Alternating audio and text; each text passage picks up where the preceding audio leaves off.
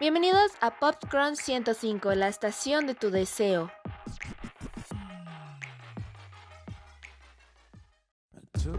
Esto es Traveling in the News, un podcast original de Spotify donde hablaremos de diferentes temas para tu entretenimiento.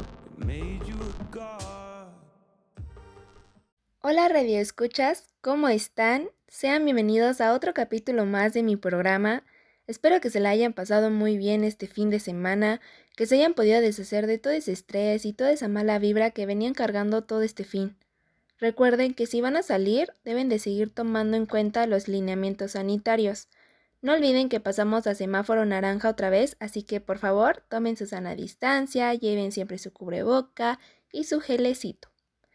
Y bueno, el día de hoy vamos a hablar de varias noticias que han estado sonando estos últimos días.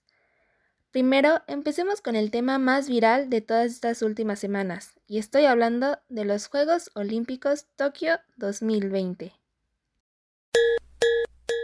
Tokio 2020. Empecemos con una gran noticia para nuestro país, pues la pesista Aremi Fuentes aportó el domingo pasado la tercera medalla para México, al adquirir el bronce en la categoría de los 76 kilos. Para conquistar este tercer lugar en esta división, Fuentes levantó 108 kilogramos en arranque y 137 en impulso, para sumar un total de 245. ¡Wow! ¡Qué fuerte mujer! Muchas felicidades Aremi, México está orgullosa de ti. Y hablando de esta competencia, la que se llevó el primer lugar en levantamiento de pesas fue la ecuadoriense Nessie James, siendo así la primera mujer medallista olímpica de Ecuador que sube al podio de unos Juegos Olímpicos. Muchas, muchas felicidades, Nessie. Obviamente pusiste en alto a tu país. Muchas felicidades, sigue así. Continuamos con más noticias olímpicas. El campeón olímpico Tom Daly derrite corazones mientras teje desde las gradas de Tokio, mientras observaba la final de saltos de trampolín de 3 metros femenino. Después de ganar el oro en el salto sincronizado masculino de 10 metros la semana pasada, Daly reveló en las redes sociales que había tejido un estuche de ganchillo para su medalla, adornada con la bandera de Gran Bretaña. Daly dice que comenzó a tejer al comienzo del confinamiento y ha creado una cuenta de Instagram para mostrar sus habilidades. El joven de 27 años ha tejido suéteres, gorros y botines, entre otras cosas, según las fotos de la página. Tejer es la única cosa que me ha mantenido cuerdo durante todo este proceso, dijo en un video de Instagram. Este hombre ha llamado mucho la atención estos Juegos Olímpicos por su gran debut en los clavados y sus grandes apariciones en las noticias de todo el mundo. Y para terminar con estas noticias olímpicas, hablemos de la venezolana Yulimar Rojas, pues no solo conquistó la medalla de oro en los Juegos Olímpicos de Tokio 2020, sino que además batió el récord mundial y el olímpico en el triple salto, con una marca de 15.67 metros, siendo así también la primer mujer venezolana que gana una medalla de oro olímpica. ¡Wow! Muchas, muchas felicidades Yulimar. Eres un ejemplo para las mujeres y para tu país. Muchas felicidades. Estás escuchando la mejor estación del año, Podcram 105. Noticias. Ahora hablemos de las noticias que hay en estos momentos en el mundo. Comencemos con nuestro presidente López Obrador, quien defiende la consulta popular que se hizo este primero de agosto, diciendo que en el próximo habrá más participación. La primera consulta popular para investigar a actores, políticos por decisiones tomadas en el pasado tuvo una baja participación en México. El presidente Andrés Manuel López Obrador defiende el ejercicio durante su conferencia matutina y dijo que la democracia no fracasa. Es un buen inicio porque en marzo del año próximo, dentro de ocho meses, viene otra consulta y van a participar mucho más ciudadanos, porque se les va a preguntar a la gente si quieren que continúe el presidente o que renuncie. Esa es otra gran reforma a la Constitución que se le conoce como revocación del mandato, indicó el mandatario. ¿Ustedes qué opinan? ¿Creen que es necesario juzgar a los expresidentes o que todo esto solo sea un pretexto de López Obrador para quitarse las cámaras de encima? No lo sé. Bueno, vayamos al otro lado del mundo, pues los científicos han encontrado virus de casi 15.000 años de antigüedad en dos muestras de hielo tomadas de la meseta tibetana en China. La mayoría de esos virus que sobrevivieron porque permanecen congelados son diferentes a otros virus congelados hasta la fecha. Dios, por favor, otra pandemia no. Apenas si podemos con esta nueva normalidad y ya nos quieres mandar otro virus. No, no, no. Cuando analizaron el hielo, encontraron códigos genéticos para 33 virus. Cuatro de esos virus ya han sido identificados por la comunidad científica, pero al menos 28 de ellos son novedosos creen que las comunidades virales estaban activadas en las superficies de, de los glaciares antes de ser congeladas. Algunos de ellos todavía están activos dentro de los núcleos de hielo.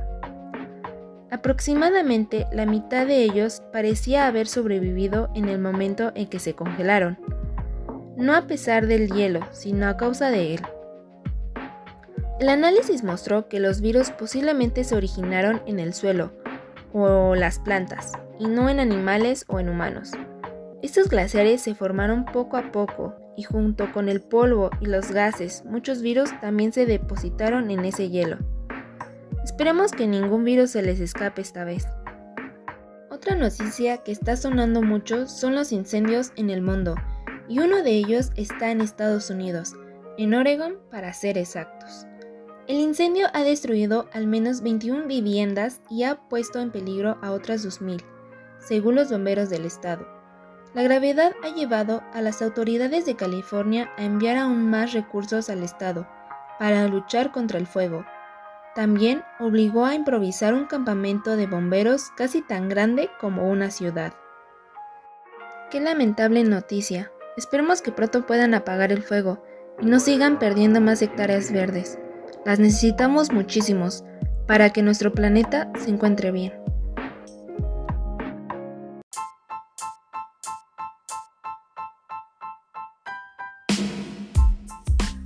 Espectáculos.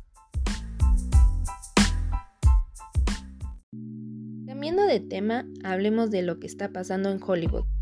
La pandemia modificó las reglas de la industria del cine y los grandes estudios enfrentan el enojo de los propietarios de las salas, de los directores y ahora de los actores. Gran parte del mundo del cine no está de acuerdo con la apuesta que los grandes estudios están haciendo por la televisión, acelerada por la pandemia. Por ejemplo, la actriz Scarlett Johansson, una de las actrices mejores pagadas, demandó al gigante Disney por estrenar Black Widow en cines y en televisión. Un conflicto que tan solo es la punta del iceberg del giro radical que está tomando la industria del cine. Jackson, protagonista de la última película de Marvel, denunció el jueves a Disney por incumplimiento de contrato, ya que asegura que el acuerdo que había alcanzado con el estudio garantizaba un estreno exclusivo en cines y gran parte de su salario estaba basado en los beneficios de la taquilla. La defensa de Disney se apoyará en que el contrato con Jackson hablaba de lanzamiento amplio en cines y no de lanzamiento exclusivo. Aunque la actriz insiste en que antes de la pandemia ambos conceptos eran equivalentes y no se podían interpretarse otra cosa. Muy pocas estrellas han apoyado a Jackson públicamente porque oponerse a Disney, el estudio más grande del mundo, es como pegarse un tiro en el pie. Por último, ¿están listos para escuchar a Bad Bunny con Romeo Santos en Aventura? Se viene un temazo. Bad Bunny compartió en su cuenta de Instagram de manera muy repentina y completamente inesperada que estrenará una canción con Aventura, uno de los grupos de bachata más famosos de todo el mundo, con Romeo Santos. En alguna de las fotos se alcanza a distinguir lo que parece ser el rodaje del video musical de dicho tema, pues Bad Bunny aparece junto a los integrantes del grupo tocando en una gran fiesta, lo que describe perfecto lo que dijo el puertorriqueño sobre su estreno. Hoy a las 12 de la medianoche se bebe. Y bueno, con eso concluimos el día de hoy, este capítulo. Esas fueron todas las noticias de mi parte. Esperemos que México gane pronto una medalla de plata o de oro en estos Juegos Olímpicos y recemos para que los científicos no desaten otro virus y no tengamos que mantener más años encerrados. Bueno, y si disfrutaron mucho este podcast, no olvides de seguirme en mis redes sociales. En Facebook aparezco como Paola Neri, en Instagram como Paola-Nov y en Twitter me puedes encontrar como arroba traveling in the news. Yo soy Paola Neri y les mando un abrazo hasta donde estén. Y recuerden, tu único límite eres tú. Bye bye. Nos vemos en un próximo capítulo de Traveling in the News, un podcast original de Spotify donde cada día es un tema diferente. Sincronízanos el próximo capítulo por PopCrum 105.